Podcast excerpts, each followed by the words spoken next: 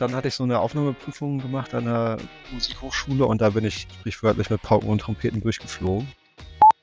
Und nach mehreren, also vielen schlaflosen Nächten und ein bisschen Mut habe ich dann die Entscheidung getroffen, es zu gründen und dann später in die, äh, in die also das Freelancer-Tum zu gehen und da den Weg in die Selbstständigkeit zu wählen. Und dann stand ich vor der Frage, ja, möchte ich jetzt weiter Software entwickeln oder, oder geht es mir jetzt eigentlich um Führungstechnik? Und ich gesagt, eigentlich will ich mich gar nicht entscheiden. So, und dann war es halt Change it, leave it, love it. Äh, mit Love it konnte ich nicht, Change it auch nicht, leave it. Das war wirklich äh, ein Schock, vor allen Dingen, also aus zwei Sachen. Einmal wegen der Kohle, weil ich wusste, okay, was bedeutet das jetzt? Aber dann auch, dass irgendjemand sich hinstellt und sagt, du bist nicht selbstständig die Sachbearbeiter werden halt auch unter Druck gesetzt. Wenn da nicht genügend Geld reinkommt, dann gibt es halt Druck vom System. Ich möchte einen positiven Impact auf die Arbeitswelt haben. Ein Buch schreiben, in einem fremden Land ein Unternehmen gründen, den ersten Mitarbeiter einstellen. Experten können euch dazu meistens nur die Theorie näher bringen. In unserem Podcast interviewen wir Selbstständige mit Praxiserfahrung. Sie erzählen von ihren Herausforderungen mit allen Höhen und Tiefen. Herzlich willkommen bei VGSD Story, dem Podcast des Verbandes der Gründer und Selbstständigen. VGSD Story findet ihr auf unserer Website vgsd.de und auf allen gängigen Podcast-Portalen. Herzlich willkommen zu einer neuen Folge unseres Podcastes VGSD Story. Ich begrüße euch ganz herzlich. Wir interviewen alle 14 Tage immer im Wechsel ich und meine Kollegin Maxi einen, eine Selbstständige, um hinter die Kulissen zu schauen. Zu schauen, wie ist der oder diejenige zu dem oder der geworden, die sie heute sind? Was war der Erfolg? Was hat behindert? Was hat gestört? Wie war der Werdegang? Wir sind halt neugierige Menschen und uns interessiert natürlich, was passiert hinter den Kulissen. Und deshalb freue ich mich heute insbesondere wieder einen besonderen Gast zu haben, nämlich Tilko Richter. Tilko, ich sage erstmal herzlichen guten Tag. Ja, hallo. Freue mich heute hier zu sein. Bin schon ganz gespannt. Du in Lübeck, ich in Berlin. Und ich starte ja immer damit, dass ich mich frage, äh, was weiß ich über dich? Natürlich findet man das ein oder andere über dich äh, im Internet. Mhm. Was habe ich auf deiner Webseite gefunden? Du bist Coach, Moderator, Trainer, Softwareentwickler. Mhm. Du schreibst auf deiner Webseite, du begleitest mehr als 15 Jahre Organisationen dabei, bessere Produkte zu entwickeln, was ich sehr spannend finde, weil die Definition, was ist eigentlich ein Produkt und was verbirgt sich in einem Produkt, da können wir gerne mal drüber sprechen. Ja. Und ich bin hängen geblieben, weil du hast geschrieben, deine Schwerpunkte liegen auf kollegialer Führung, ja, verstanden, agile Produktentwicklung, auch verstanden, und dem Software Craftsmanship. Das wolltest du dann erklären, können wir ein bisschen später machen, da komme ich nochmal drauf zu. Aber für uns hier im Podcast ist ja wichtig, wir wollen die ganze Vielfalt aller Selbstständigkeit hier abbilden. Und zwar eben nicht aus dem Expertenwissen, sondern aus dem, wie wir zu dem werden, der wir heute sind. Insofern lade ich dich herzlich ein, mir einfach mal zu erzählen, wer bist du? Ja, gerne. Wie fing das an? Vielleicht, es fang vielleicht schon in meiner Kindheit an. Ich habe irgendwie mit, ich glaube, acht war das, meinen ersten Computer bekommen. Damals so ein CPC 64, da hat man so eine Kassette reingeschoben, so äh, Jump-and-Run-Spiele gespielt und ähm, habe äh, dann Wirtschaftsingenieurwesen studiert. Wie kam es dazu? Also ich habe eine äh, Musical-Gemeinschaft äh, begleitet und habe auch sehr viel Klavier gespielt zu der Zeit. Mhm. Und äh, ja, und dann hatte ich so eine Aufnahmeprüfung gemacht an der Musikhochschule und da bin ich sprichwörtlich mit Pauken und Trompeten durchgeflogen. Und ähm, also war super, ich habe richtig viel Zeit da reingegeben und ähm, hat dann aber nicht gereicht, war für mich auch okay und merkt dann, okay, also das, äh, die Softwareentwicklung, das ähm, fasziniert mich und brauchte aber irgendwie so den, ich wollte nicht so rein Informatik studieren, sondern brauchte irgendwie das, das Breite und da bin ich auf Wirtschaftsingenieurwesen gestoßen. Hab dort aber schon so einen Fokus auf Wirtschaftsinformatik gelegt, also sehr viel, also äh, Informatik war mit dabei und habe dann direkt nach dem Studium wirklich sehr intensiv in der Softwareentwicklung gearbeitet. Also wirklich in Softwareentwicklungsteams an, in so verschiedenen Bereichen von Telekommunikation über Versicherungsbereich, aber hauptsächlich ähm, im Telekommunikationsbereich. Und ich glaube 2007 das erste Mal so in agilen Teams gearbeitet. Also was heißt das? Also wir haben uns gemeinsam entschieden, nach Scrum zu arbeiten und haben wirklich ähm, von Sprint 0 bis, ich weiß nicht, 150 mit allen Hochs und Tiefs und allen Tiefschlägen und Erfolgen. Genau, und in der Zeit habe ich dann auch gemerkt, dass, also so eine Softwareentwicklung war, ist, äh, äh, fand ich richtig toll, aber ich habe immer schon so ein Fable dafür gehabt, wie funktionieren eigentlich Teams und wie können wir eigentlich besser gemeinsam arbeiten. Also es war immer schon so ein Teil mit dabei, wo es mir auch um das Menschliche ankam, wo man so gemeinsam durchaus mal Konflikte bearbeitet hat und wo ich äh, moderiert habe. Und ähm, beruflich ähm, bin ich dann nach Lübeck gegangen, habe im größeren Konzern gearbeitet und so diese ganzen, diese Freiheiten, die ich in der in diesem kleinen, in dieser kleinen Firma hatte, ne? Also wo ich wirklich äh, vor allen Dingen auch so diesen Impact hatte, wo ich sehen konnte, okay, ich habe jetzt an einem Produktfeature gearbeitet und einmal im Monat hat man sich dann zusammengesetzt und da konnte ich dann die Unternehmenszahlen sehen. Und dann konnte ich sehen, ah, das hat jetzt, mein Feature hat dazu beigetragen, dass dort sich eine Zahl verändert hat. Das fehlte auf einmal. Ja. Und äh, ja, und nachdem ich dich dann so durchgearbeitet habe von, ja, von Teamentwicklung und an Produkt und Prozessen gearbeitet habe und so, merkte ich dann irgendwann, dass, dass so ein erfolgreiches Team und ein erfolgreiches Produkt nicht heißen muss, dass die Firma das dann auch erfolgreich verkauft. Also ich habe so mehr und mehr bin ich Richtung Organisationsentwicklung gekommen, immer aus dem Interesse daraus, wertschöpfend tätig zu sein, einen Impact zu haben, also wirklich zu wissen, okay, ich kann mich, kann meine Arbeit spüren. Ich sitze nicht nur einfach da, mache irgendwas, sondern ich kann wirklich den, ich kann einen Wert schaffen und äh, selbstwirksam sein. So habe ich gemerkt, okay, ja, das äh, mit diesen Abteilungen, die reden irgendwie nicht miteinander und habe dann angefangen, ein bisschen auch als Rebell durch die Firma zu laufen. Und gesagt, okay, jetzt bringe ich mal die Abteilungen zusammen und schreibe mal jetzt, ich glaube, es waren 2000 Leute an, so mit mehr oder weniger Mandat und gesagt, okay, wir machen jetzt einen Open Space. Und da kamen dann auch ein paar hundert zusammen. Äh, bin, äh, habe also mich mit Großgruppenmoderation beschäftigt, auch wirklich gemacht, also Open Space Moderation.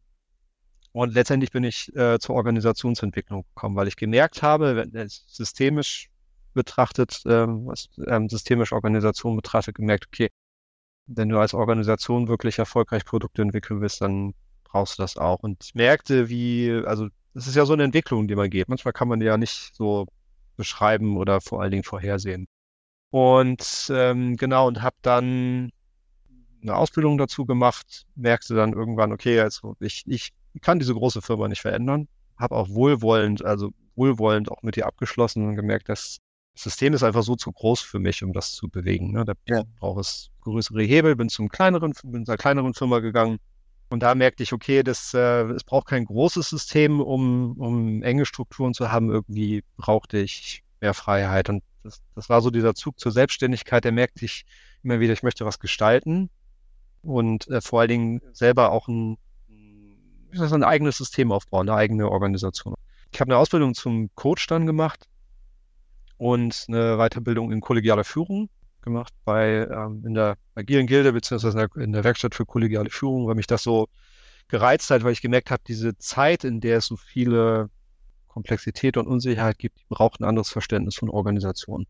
Genau, und in kurzem kamen so ein, zwei Hackathons dazu und einfach Chancen, die sich irgendwann geboten haben, in die Selbstständigkeit zu gehen und nach mehreren, also vielen schlaflosen Nächten und ein bisschen Mut habe ich dann die Entscheidung getroffen, es zu gründen und dann später in die, äh, in die also in das Freelancertum zu gehen und da den Weg in die Selbstständigkeit zu wählen.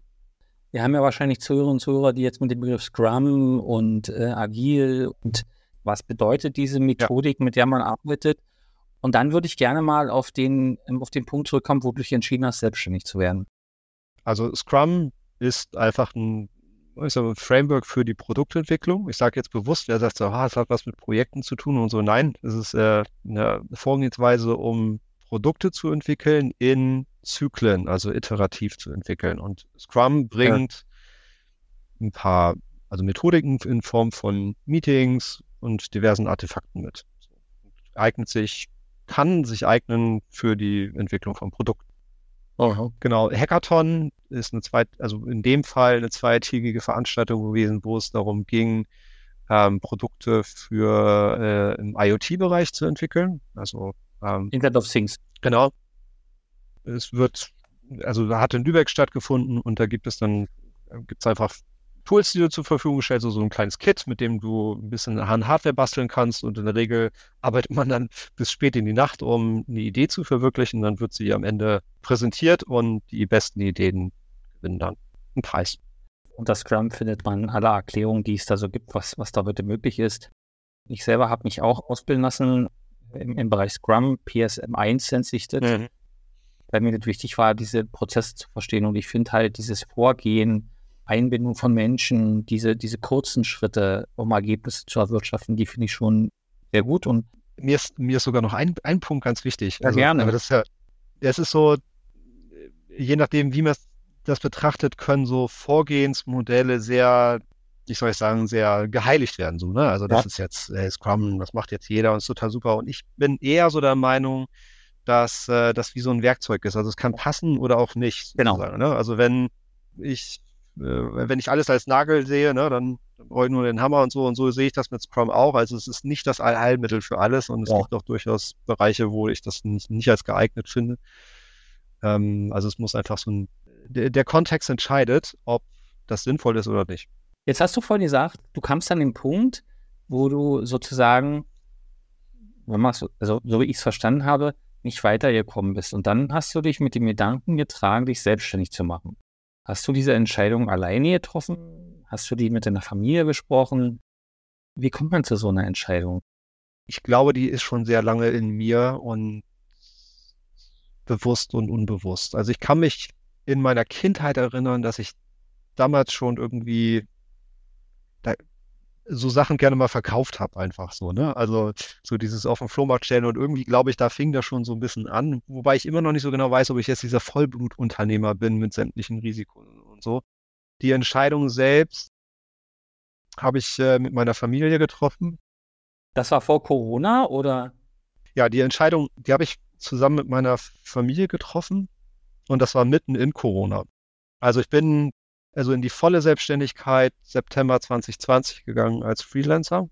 Davor habe ich nebenberuflich schon so einige Sachen gemacht. War auch ganz spannend. Ich hatte einfach den Impuls, in das, ähm, in die Schule, zur Schulungsabteilung zu gehen, äh, zu der Firma, bei der ich damals beschäftigt war und gesagt, ich habe hier ein interessantes Thema. Ähm, das würde ich gerne, da würde ich gerne Training zu anbieten. Was meint ihr denn dazu? War Interesse groß und dann ist auch was daraus geworden.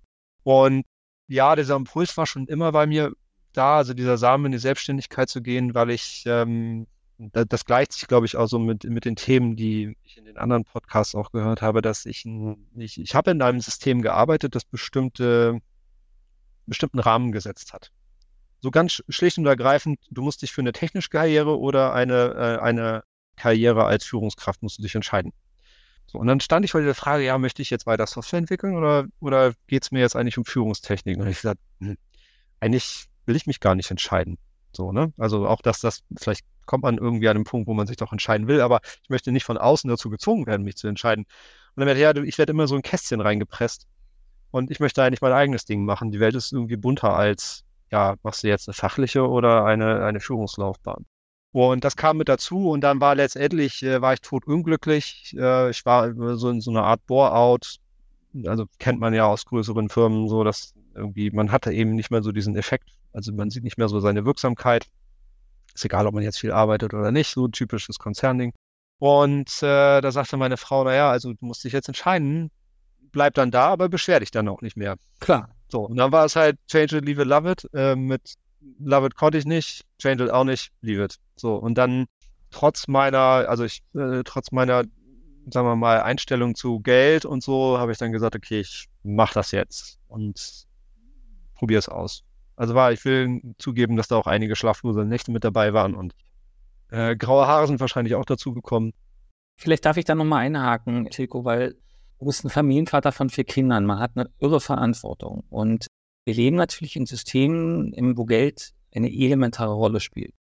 Und dieses Thema Love it, change it or leave it ist ja ein sehr relevantes Thema. Und dieser Weg, so eine Entscheidung zu treffen, trotz aller Verantwortung, die man hat, mit all den Ängsten und du hast ja gesagt, schlaflose Nächte und graue Haare. Wie kommt man da raus?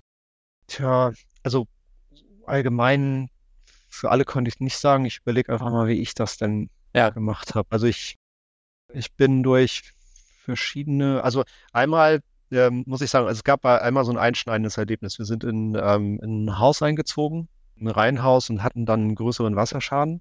Also wirklich groß. Ähm, ne, also mehrere Parteien davon betroffen und so. Und da gab es so anderthalb Jahre ungefähr den Punkt, wo nicht klar war, ob wir die Kosten dafür tragen müssten. Aha. Das sind so 500.000 Euro waren das. Gott. Also das wäre Privatinsolvenz gewesen, muss man ganz klar sagen. Ne? So ist immer die Frage, wie geht man selber damit um? Ja, also, ne, und wenn man nicht gerade so die Einstellung hat, so, oh, das wird alles total gut und äh, geht ganz super entspannt mit Geld um, dann äh, ist das schon kritisch.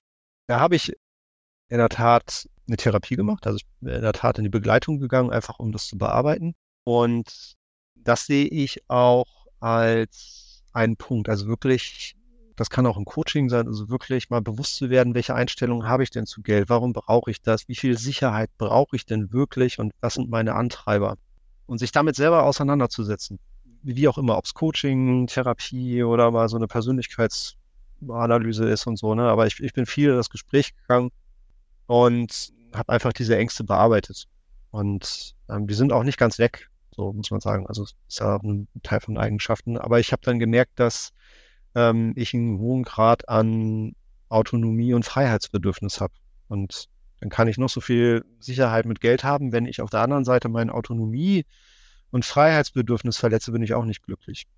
Dann spielt er noch so ein bisschen rein, das ist aber mein persönlicher Vorteil.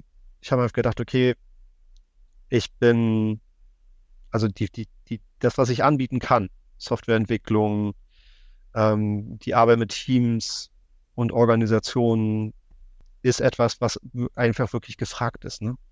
Das heißt, wenn irgendwas mit der Selbstständigkeit schief läuft, dann gehe ich wieder zurück in die, in die Anstellung. Dann habe ich so einen Notnagel, ne? Und ich sehe die Situation jetzt, das ist aber meine persönliche Situation einfach so mit durch Fachkräftemangel, durch die Situation in Deutschland, dass es, man muss nicht auf der Straße landen. Also das wird auch klappen. Das hat so dazu beigetragen, mir den Schubs zu geben. Dankeschön dafür für, die, für diese Einblicke. Jetzt weiß ich, weil du uns ja geschrieben hattest, du hast dich selbstständig gemacht mit den Corona. Da kam ein Thema, wenn ich es richtig gedeutet habe, was ja viele von Selbstständigen von uns betrifft, das Thema Rentenversicherung und Scheinselbstständigkeit. Und das hat ja vermutlich auch etwas mit dir gemacht. Und mich würde natürlich interessieren, weil es ja etwas ist, was tausendfach, hundertfach in Deutschland passiert. Mhm. Und ähm, ein Thema ist, was ja immer noch nicht gelöst ist für uns Selbstständige, auch jetzt nicht mit der, mit der Regierung, die wir haben, weil halt andere Themen wahrscheinlich Priorität haben. Was ist denn da passiert? Und ich meine, wir würden heute nicht telefonieren oder sprechen miteinander, wenn du nicht äh, immer noch da wärst, ja. Das heißt, mhm. was ist da passiert und wie bist du da rausgekommen? Genau, ich, ich hatte einen Kunden, der wollte ein Statusfeststellungsverfahren haben. Ich hatte vorher das äh, Statusfeststellungsverfahren schon mal gemacht für mich, in, äh, sozusagen in meinem Startup, was ich gegründet habe. Und da hatte ich äh, gute Erfahrungen damit gesammelt. Schlicht und ergreifend, weil meine Erwartungen auch nicht so hoch waren. Ich wusste ja eigentlich, was dabei rauskommt. So da dachte ich, ja. oh, Kunde will es, ja, dann mache ich das. Wusste nicht, worauf ich mich einlasse. Würde ich jetzt auch so nicht auf keinen Fall mehr empfehlen, das zu machen.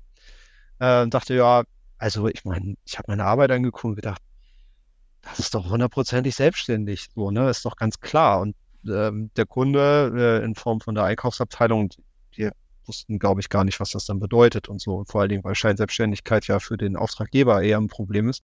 Und ich bin da wirklich aus allen Wolken gefallen, als ich dann diesen Schrieb gesehen habe. Und das, das Gefühl, als ich, ähm, als wir die, ich hatte so einen Wasserschaden, ne, also diesen, als ich diesen Wasserschaden hatte und ich merkte, boah, da kommt jetzt richtig kohlemäßig was auf dich zu. Also man sackt so innerlich ab. Man hat so plötzlich so ein das heißt aus Panik, aber so Angst auf einmal, kam da genau wieder.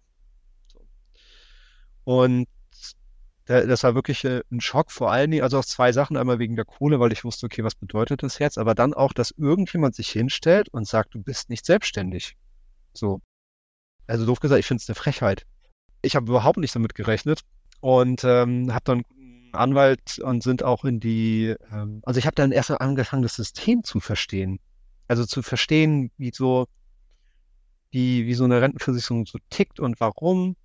Und dann habe ich einen Anwalt genommen und äh, letztendlich, also ist es positiv ausgegangen. Also es wurde sogar als doch als selbstständig dann erkannt. So, das sagte der Anwalt, das passiert auch nicht so häufig. Jetzt geht's aber weiter. Jetzt ist halt die Prüfung auf Rentenversicherungspflicht als Selbstständiger dann da. Ne? Also die Geschichte ist noch nicht so zu Ende. Zwei Sachen. Also einmal, ich, ich hatte das un, also ich ist auch lustige Vergnügen, in Anführungsstrichen, ähm, ich hatte ein Auto ausgeliehen, irgendwo in Frankreich im Urlaub. Und das Auto musste zu uns gebracht werden, weil wir da so ein paar Probleme hatten. Und dann der Typ, der das Auto dann äh, uns hingebracht hat, den musste ich dann noch eine Weile im Auto mitnehmen. Und dann hatten wir uns unterhalten, was wir machen und wo hat der Typ gearbeitet. Bei der Rentenversicherung. Ja. Und äh, der sagte dann so zwei Sachen, die fand ich ganz äh, entscheidend. Also einmal ist die, das hatte ich auch in den, in den Schreiben mit der Rentenversicherung dann gesehen, dass die Qualität, also wie ernst das genommen wird und ob auf die Argumente überhaupt eingegangen wird, ist von Sachbearbeiter zu Sachbearbeiter sehr unterschiedlich. Und das fand ich auch, ich habe es mir fast gedacht, ist vielleicht selbstverständlich, aber ich fand es trotzdem, er sagte, es ist halt, die Sachbearbeiter werden halt auch unter Druck gesetzt. Wenn da nicht genügend Geld reinkommt, dann gibt es halt Druck vom System. Oh. Das heißt also, das, was da passiert, ist auch natürlich dann gewollt. So. Und muss nicht immer, weil eben die Situation so so unklar ist, ist äh, halt auch wird äh, so genutzt. So, ne? ja. ne? Und das finde ich, das finde ich das doof. Man muss halt ganz klar sagen, ich, ich hätte überhaupt kein Problem damit, Rentenversicherung zu zahlen, wenn das System einfach klar ist. So. Ja. Und das ist es nicht. Es gibt kein Kriterium dafür, was muss ich tun, damit ich wirklich als selbstständig anerkannt bin, sondern das ist jedes Mal eine Einzelfallentscheidung. Und das heißt, das Thema, ob du rentenversicherungspflichtig bist oder nicht, läuft noch oder ist das schon entschieden? das läuft äh, noch, ob ich Renten, also scheinselbstständig bin ich nicht. Ähm, ja, ob ich rentenversicherungspflichtig bin, äh, das weiß ich nicht. Es gibt ja diese äh, Fünf-Sechstel-Regelung, die, soweit ich weiß, auch von der Rentenversicherung selbst kommt. Und das Lustige ist, bei, bei mir ist äh, immer so knapp oder schöne Momente. Also ich habe dann alles, äh, alles mal zusammengerechnet, was ich habe. Und fünf Sechstel bedeutet ja 83 Prozent. Und ich habe im ersten Jahr 83,1 Prozent mit einem Kunden verdient. Wow. Im zweiten Jahr dann nicht mehr, weil ich äh, natürlich einen großen Kunden durch die Rentenversicherung verloren habe. Äh, da sind dann aber andere dazugekommen. Also ich weiß halt nicht, was man mit so einer Situation machen soll. Schade finde ich halt, ich, ich glaube, die Rahmenbedingungen für die wirklich dieses Selbstständigsein als alleine, die sind nicht so ideal einfach, weil es so kompliziert ist. Das ist ja ein Punkt, wo wir so viele Jahre schon kämpfen und ich bin jetzt sieben Jahre selbstständig und das große Problem ist, dass Selbstständigkeit halt in Deutschland nicht so anerkannt ist, wie es eigentlich notwendig wäre. Also wirklich notwendig mhm. wäre fürs Überleben unseres Landes. Und das hat natürlich zur Folge, dass es ganz viele Ungerechtigkeiten gibt. Das fängt halt bei der Krankenversicherung an. Das fängt bei so vielen Dingen an ähm, und endet natürlich in diesem ganzen Thema Scheinselbstständigkeit, Statusfeststellungsverfahren.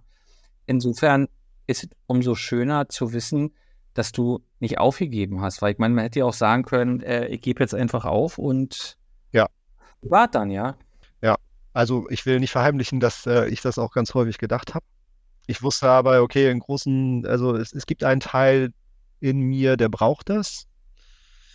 Der braucht diese Freiheit und diese, äh, es gibt, also ich, so nach der Erfahrung, die ich jetzt in vielen Organisationen gemacht habe, ist einfach, dass ähm, die Wahrscheinlichkeit recht hoch ist, dass ich dann doch irgendwie wieder zum zu irgendwie Art Rebell wäre und dass ich dann doch irgendwie mehr gestalten möchte in dem System, als ich, ja. als ich eigentlich kann, de facto so. Und deswegen, glaube ich, braucht es so ein neues Denken. Das, vielleicht bin ich deswegen auch bei der Organisationsentwicklung gelandet, ja. Also es braucht einfach so ein neues Denken, wie so Organisationen eigentlich, was das ist so in dieser Welt, ne? Ja. Also wie in so, in der sehr hohen Grad an Vernetzung und, und so. Und deswegen, ja. Und ich habe dann aber angefangen, also ich bin dabei, diese Herausforderungen, die im Außen kommen, nicht zu verurteilen oder zu sagen, okay, das ist jetzt was Schlechtes, sondern was ist, wenn alle diese Dinge, die da kommen, mich wachsen lassen sollen? Was ist, wenn das eine Lernerfahrung ist, die ich machen kann? Also ich reframe das. Ich sehe die, versuche die anders zu sehen, sagen, okay, jetzt kommt da wieder was und alle diese Möglichkeiten, das sind Möglichkeiten, meine inneren Themen zu bearbeiten. Und wenn ich das tue, dann kann, dann kann man halt, kann ich innere Stärke gewinnen ich stimme dir dazu. Ich persönlich bin ja mal kein Freund davon, man sagt, die Krise ist auch eine Chance, weil ich meine, Krise sind Krisen, ja. Und die gehen eben doch manchmal schief. Aber ich glaube, das, was ja Selbstständigkeit ausmacht, ist ja lösungsorientiert zu sein. Das heißt, immer zu gucken, was ist eine Alternative? Was ist ein Weg, damit ich nicht untergehe. Es gibt klassische ja. Situationen, wo es einfach nicht mehr weitergeht, sei es betriebswirtschaftlich oder eben wenn wirklich die Forderung, die eine Scheinselbstständigkeit, nehmen wir mal den Fall, äh, mit sich bringt, einfach so hoch ist, dass man sagt, das macht überhaupt gar keinen Sinn mehr. Aber ähm, ich glaube, ge genau das, was du sagst, macht das halt aus. Ähm, das ja. immer zu gucken, wie kann es eigentlich weitergehen, weil ich will das machen, was ich gerne mache. Ja, auf jeden Fall. Also ich würde auch auf keinen Fall, also Krisen sind Krisen und ähm, das ist nicht so die, das Schönreden, ne? so, hua, jetzt ist alles toll nee, so, ne? sondern das Fall. ist wirklich dieses, äh, was ich meine, ist dieses wirkliche Beschäftigen damit und gucken, was löst das eigentlich in mir aus? Also welche, ne? Also, weil schon klar ist, dass jeder anders mit Krisen umgeht. Also das, was bei mir Ängste oder Panik auslöst, ist bei jemand anders total entspannt. So, ne? Und er findet dann, und ich glaube, das ist wertvoll, das zu machen. Wenn man jetzt auf deine Webseite guckt, dann sieht man, dass du neu gegründet hast. Ja. Was heißt denn das jetzt? Ich bin aus der, äh, aus diesem Free, aus dem Freelancertum bin, habe ich letztendlich gegründet mit zwei Kollegen. Und wir haben eine, eine Beratungsfirma gegründet, die sich auf Organisationsentwicklung, Produktentwicklung und Softwareentwicklung konzentriert. Mhm. Und zwar glauben wir, dass um, damit, damit eine Organisation wirklich nachhaltig Softwareprodukte entwickeln kann, braucht es nicht nur technologische Exzellenz oder Produkt, also das Wissen, wie man gut Produkte entwickelt oder eine gute Organisation, sondern es braucht alles, alles drei, weil wenn du diese eine Komponente nicht hast, fehlt was. Ne? Also entweder hast du ein Softwareprodukt, was äh, in sich so gebaut ist, dass es nicht mehr wartbar ist, oder du hast Führungspraktiken an der Hand, die nicht gar nicht geeignet dafür sind, Software zu entwickeln. Also es ist eher, eher der integrale Ansatz. Also du brauchst verschiedene Disziplinen. Ja. Und die bringen wir mit. Und das habe ich halt in der Beratung von Organisationen gemerkt, dass der Fokus auf eine Disziplin alleine nicht reicht. Und das bieten wir eben an. Ihr entwickelt immer noch Software. Also das heißt, du verbindest die Entwicklung von Menschen, sag mal, und Teams einer technischen Entwicklung, also mit einer, mit einer Softwarelösung oder was auch immer. Die Kunden, die meisten Kunden, die wir haben, haben meist einen, Beratungs, äh, einen Beratungsauftrag. Ja, also das heißt, wir begleiten Teams dabei, die sie sich besser selbst organisieren können ne, oder Führungsteams. Es geht um, da geht es wirklich um Organisationsentwicklung. Und äh, der Schwerpunkt hier ist die, ähm, die kollegiale Führung. Das heißt also weg von so zentraler, es gibt eine Führungskraft, die macht alles, so hin zu, wir verteilen die Führung. Ja? Also das heißt, wir sind mit dieser verteilten Führung besser in der Lage, auf ein wechselndes, also ein komplexes Umfeld einzugehen. Das ist ja die, das, das letztendlich das Versprechen dahinter, sonst bräuchte man es irgendwie nicht. Ne? Also warum soll ich mir so viel Gedanken über ja. verteilte Führung machen, wenn eine Person eigentlich alles entscheiden kann? In vielen Fällen ist das aber nicht mehr der Fall. Und die Praktiken, die, ich, äh, die wir dann so mitbringen, in von Entscheidungstechniken äh, hin zu geordneten Übergang von, von Verantwortung, die bringen wir als Moderationstechnik mit. Und was fehlt, was ich so festgestellt habe, ist etwas, was das zusammenhält in, in Form einer Softwarelösung. Ja, also da werden Entscheidungen getroffen. Äh, und jedes Mal muss man sich dann im Miro-Board ähm, aufsetzen, muss irgendwie das dokumentieren und so. Und da bringen wir eine Softwarelösung mit, die äh, uns in der Beratung unterstützt, beziehungsweise die Kunden. Das heißt, ihr verkauft die Lösung auch? Ich sage jetzt mal ja, aber das ist das Unternehmertum. das ist die, die Produktidee. Ja. Cool. Ich glaube, das gehört auch irgendwie zusammen. Ich, ähm, ich weiß nicht, es kommt da so ein integraler Ansatz. Also wenn man historisch jetzt zurückguckt, ja, dann haben wir als, vielleicht ein bisschen philosophisch, aber haben wir extrem viele Wissensgebiete aufgemacht. Also vor, ja. sagen wir mal, 300 Jahren konntest du, warst du der Allrounder in Naturwissenschaften und konntest eigentlich noch alles überblicken. Das ist ja, ja. heutzutage nicht mehr möglich, weil ja. einfach jedes Wissensgebiet für sich sehr, sehr tief ist. Wenn ich jetzt aber als, sagen wir mal, einfach gucke, was möchte ich, also ich greife jetzt eins raus und sage, ich als Organisation möchte ein Softwareprodukt entwickeln beispielsweise oder ein Produkt. In der Regel brauchst du nicht nur ein Wissensgebiet, sondern ganz viele. Das, ne, die Wertschöpfung geht ja einmal quer durch. Ja. Und ähm, in Firmen ist es aber häufig so, dass wir Spezialisten haben. Also wir haben Spezialisten für ein Themengebiet, Spezialist für ein anderes Themengebiet und dann kommen alle Spezialisten zusammen und irgendwo muss man sich dann aber die Sachen dann zusammenbringen. Es bringt nichts, alle Spezialisten zusammenzubringen, sondern das Endergebnis ist ja eine Mischung aus allen Disziplinen. Ja. Das wird vielleicht auch aus meinem Studiengang dann her, Wirtschaftsingenieurwesen ist ja per se schon eine Mischung. Ne? Also du hast Ingenieurswesen äh, und Wirtschaft und von der Idee her bist du so eine Schnittstelle und kannst Technik sprechen, aber auch Wirtschaft, weil eben beides irgendwie gebraucht wird. Und ich glaube, dass die, die Zukunft darin liegt, diese ehemals super getrennten Gebiete, macht ja auch Sinn, ne? Äh, Spezialist und Experte für ein Thema zu sein, aber irgendwo eine Ebene zu finden, wo diese Ge Gebiete wieder zusammenkommen. Und so sehe ich das halt auch in dem, in dem Angebot, beziehungsweise in, in dem, wie ich ticke. Ne? Weil wenn du guckst, naja, du machst jetzt Organisationsentwicklung ähm, und Software, das passt ja nicht zusammen, beziehungsweise wie kann man denn beides machen? So, und ich Jetzt im Moment äh, entwickle ich nicht so viel Software, aber ich weiß, dass es einen Teil von mir gibt, der, der das gerne tut. Aber dieser Gedanke von, ich mache es jetzt mal ganz plakativ, der Softwareentwickler, der unten im Keller sitzt und nur Software entwickelt, der redet ja auch nicht so, ne? Also dunkel und isst nur Gummibärchen, Chips, Cola und so. Die ja. Realität ist, dass gute Softwareprodukte müssen im Team entwickelt werden. Ja. ja. Weil die so komplex sind, dass also allein aus wirtschaftlicher Sicht macht es keinen Sinn, dass das nur einer entwickelt, weil der, wenn der sagt, so jetzt kündige ich, dann ist jedes Wissen weg. Das ja. heißt also, um, um die herrschende Komplexität zu bewältigen, brauchen wir Teamarbeit. Also es müssen mehrere machen, einfach aus wirtschaftlicher Sicht und Wissenssicht. Ja. So, und wenn das mehrere machen, dann sitzt auf einmal, sitzen da Menschen zusammen. Und warum sollte es jetzt einen geben, der sich nur damit beschäftigt, wie, ähm, das Team zusammenzuhalten und einer, der nur damit beschäftigt, Software zu entwickeln. Das heißt also, im Endeffekt brauchen wir verschiedene Disziplinen in sich vereint. Einer, der weiß, hey, ich kann Software entwickeln und ich bin teamfähig. Ich kann also, ich helfe im Team, eine Entscheidung zu treffen und ich kenne zum Beispiel eine Moderationstechnik und weiß, wie man die, die einsetzen kann. Und dabei möchte ich helfen. Wo kommt deine Energie her für das, was du tust? Also helfen tut mit Sicherheit mein Umfeld, also meine Familie, Freunde, ob es nun Unternehmerfreunde sind. Also eigentlich mein, mein sozialer Kontext, der hilft mir. Ich versuche gerade an so einen Schlüsselmoment zu denken. Ich habe ein, also eigentlich war es das Lesen von Reinventing Organizations von Frederick Laloux.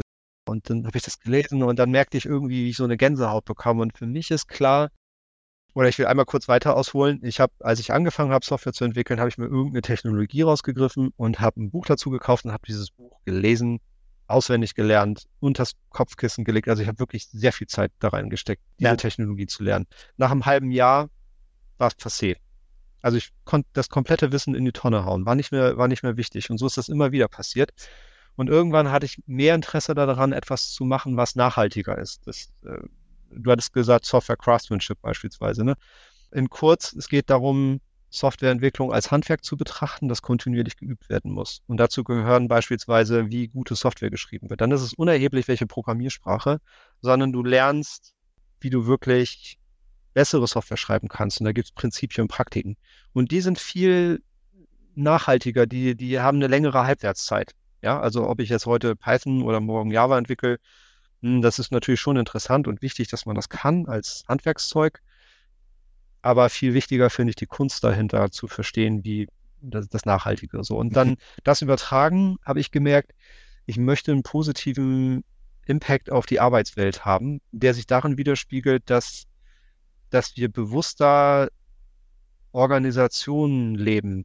Und zwar die, die zukunftsfähig sind. Warum? Also weg von nee, nicht, nicht nur weg. Ich versuche mal so, die Metapher früher war, die, die Organisation ist wie eine Maschine. Sie wird oben gesteuert und geplant und unten wird ausgeführt. Also so Taylorismus halt, ganz, ganz klassisch. So, und das hat früher, will ich gar nicht abstreiten, das hat bestimmt funktioniert. Also auch wenn es nicht menschlich ist und so, äh, finde ich nicht. Und heute gibt es andere Herausforderungen. Ja. Also zunehmende Vernetzung, ob es nun Krisen sind, aber auch positive Dinge, also Innovationen. Ne? Also sind heute einfach anders. Und das heißt also, das muss nicht sein, dass das alte schlecht ist, aber es sind neue Ideen dazugekommen. Ja. Also auf einmal ist eine Organisation nicht mehr eine Maschine, sondern vielleicht ein, ein komplexes Gebilde, ein, ein eher lebendes Gebilde und ich muss mir überlegen, wie ich das mache. Und ich möchte irgendwann sagen können, okay, ich habe jetzt einigen Organisationen geholfen, bewusster mit ihrem Kontext umzugehen. Und das treibt mich irgendwie an. Wenn wir uns Richtung Ende nähern unseres Gespräches, wo geht denn der Weg hin? Hast du klare Ziele oder lässt du es einfach laufen? Über die Frage muss ich immer nachdenken. Tu das. Doch, ich habe schon ein klares Ziel. Also ich, das treibt mich auch schon an. Also ich, das hatte ich ja vorhin gesagt, ich möchte so ein eigenes System gestalten. Ne? Also mit denen. Also endlich möchte ich so Unternehmer sein, dass ich sagen kann, ich habe eine eigene Firma gegründet, ich habe äh, Kollegen, mit denen ich zusammenarbeite, nicht, nicht Mitarbeiter, sondern also es sind Kollegen und Stand jetzt ähm, haben wir jetzt noch keine Mitarbeiter, sondern es ist noch ne, so ein, äh, ist ja geboren aus dem Freelancertum und das ist in der Tat ein Ziel, weil ich merke, das erfüllt mich so. Und da gehört so ein Produkt, was man anbietet, äh, was nicht nur reine Verkauf von, von Arbeitszeit, das gehört auch mit dazu wo ich nicht ganz so zielgetrieben bin, sondern eher Opportunität ist, dass ich offen bin für die, also für die Möglichkeiten, die sich bieten. So. Also, weil ich glaube, dass es schon Selbstständigkeit auch so ein Weg ist, der manchmal nicht ganz gerade läuft und manche Dinge dann auch einfach mal ausprobiert werden müssen. Also wenn jetzt eine Möglichkeit sich bietet, äh, was weiß ich, äh, also entweder sei es ein Produkt zu übernehmen oder irgendwas, also da bin ich dann immer auf der Suche und gucke, was sich was ich gerade so anbietet. Ich glaube, das ist aber letztendlich dann auch zielorientiert. Also. Ja. Hört sich nicht unoptimistisch an.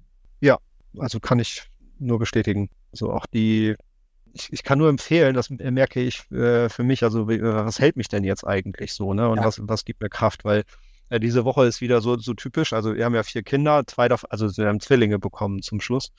Äh, wir hatten so die Annahme, dass Zwillinge, die ergänzen sich ja gegenseitig, haben sich dann selber, ja, das, das haben sie im Streit, haben sie sich. Äh, und das ist natürlich auch sehr spannend. Aber die sind äh, krank, das heißt, also diese typische, ja, Kinder sind krank, jetzt muss irgendwie alles umgestellt werden. Das hat diese Woche auch wieder zugeschlagen. Hm, und äh, naja, was, was möchte ich so erzählen, ist einmal wirklich zu sich zu ressourcieren, also zu gucken, was brauche ich denn, um das Energie das Gefäß von Energie, was jetzt wieder gefüllt werden, was brauche ich da? Ist es Musik hören? Ist es irgendwie ein Weg in den Garten oder so? Also das wirklich sehr bewusst zu machen. Ja. Schön. Ich schließe ja immer unseren Talk damit, dass ich frage, was würdest du Menschen empfehlen, die auf dem Weg in die Selbstständigkeit sind? Aus deinem Erfahrungshorizont, rein subjektiv. Mutig sein, je nach persönlicher Verfassung gehört mehr oder weniger äh, Mut dazu, aber auch, ich glaube wirklich, das bewusst machen, möchte ich wirklich selbstständig sein, weil es, ich glaube, es ist auch total okay zu sagen, nee, das, das ist nicht für mich und die Gespräche, die ich geführt habe. Also wirklich in sich hineinzuhorchen, möchte ich es machen, dann kleine Schritte zu gehen und einfach auszuprobieren.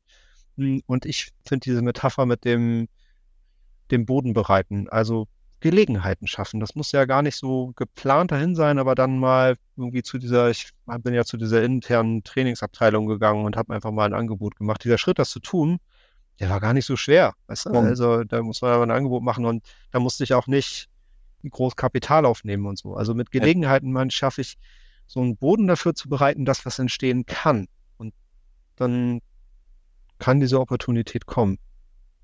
So, das, das würde ich machen. Gutes Schlusswort. Teko, sehr inspirierend. Danke für deine Offenheit. Danke für uns teilhaben lassen an dem, ja, was war, vielleicht was sein wird. Man trifft sich immer mehrmals im Leben. Ähm, ich danke dafür herzlich. Wer sich für dich interessiert, findet alle Infos bei uns in den Shownotes. Da könnt ihr also alles nachlesen. Ihr findet auch Tekos Webseiten und wo er unterwegs ist. Ich würde mich freuen, wenn ihr als Zuhörerinnen und Zuhörer ähm, ja, uns auch gerne eine Bewertung gibt für den Podcast. Was hat euch gefallen, nicht gefallen? Wir wollen ja wachsen. Wir wollen im Selbstständigen natürlich auch die Stimme geben. Das ist hier eine Möglichkeit, Selbstständigen Stimme zu geben. Wenn ihr interessante Themen habt, meldet euch bei uns. Internetadressen, Webseiten, äh, Mailadressen, findet ihr alles. Teko, ich sage herzlichen Dank für deine Zeit. Grüße dich herzlich nach Lübeck und wünsche dir alles erdenklich Gute und sage Danke. Sehr gerne. Hat Spaß gemacht. Wir hören uns, sehen uns wieder und viel, viel, viel Erfolg für alles das, was du vorhast. Danke dir. Tschüss. Mach's gut. Tschüss, Tilko. VGSD Story findet ihr auf unserer Website vgsd.de und auf allen gängigen Podcast-Portalen.